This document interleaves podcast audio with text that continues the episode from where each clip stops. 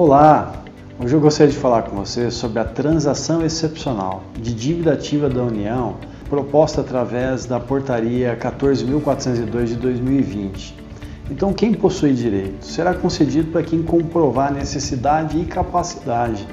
A Procuradoria-Geral da Fazenda Nacional irá analisar os dados desse contribuinte e vai fazer algumas propostas. Primeiro, haverá um período de estabilização durante 12 meses. Nesse período, a pessoa habilitada vai pagar 4% da dívida durante esses 12 meses, o que equivale a 0,33% ao mês.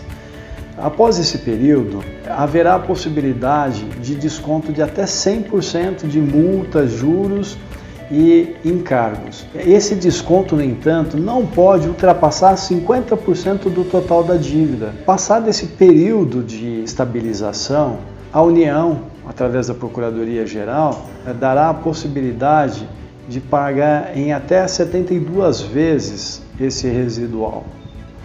Bom, também há a categoria diferenciada, que está relacionada a microempresa, empresa de pequeno porte e instituição de ensino. Essas empresas também possuirão 12 meses de estabilização fiscal, pagando 4% ou equivalente a 0,33% ao mês. A possibilidade, de igual modo, é de redução de 100% da multa, dos juros e dos encargos. Não poderá, não, essa redução, é, ultrapassar a 70% da dívida e também será analisada essa capacidade do contribuinte possibilitando que ele ainda parcele por mais 133 meses o saldo das, dessa dívida. E se você está interessado, você deverá entrar no portal do Regularize no período de 1 de julho do presente ano até 29 de dezembro. Caso você precise de ajuda, nos contate para maiores informações. Muito obrigado.